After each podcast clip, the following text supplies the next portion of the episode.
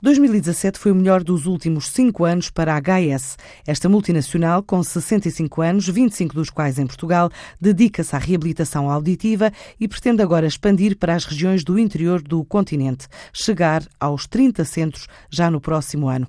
Adianta Dulce Paiva Martins, a diretora-geral da empresa. Portugal, neste momento, nós continuamos numa fase de crescimento, queremos aumentar o número centros temos, neste momento temos 22, eh, queremos terminar o ano com 20, 26 e para o ano alcançar os 30 centros. Nós estamos em todo o país, de norte a sul. Neste momento, o nosso aumento procura ser mais um bocado para o interior, porque nós temos, obviamente, a concentração está mais no, no, na zona norte e depois aqui na zona de Lisboa.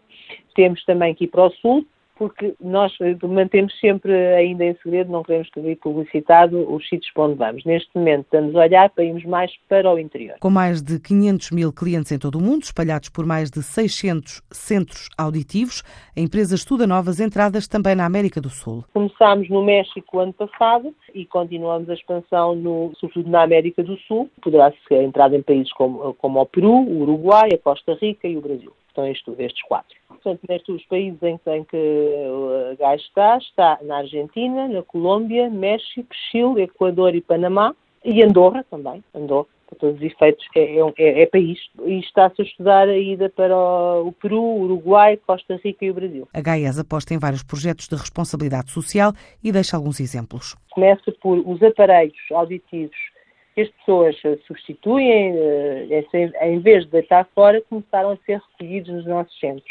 Reabilitados os que podiam ser reabilitados e são usados para missões solidárias que são feitas em países onde as necessidades são muitas, muito dirigidos para a parte infantil, missões solidárias no Senegal, Índia, Guiné, Cabo Verde, e os projetos são variadíssimos.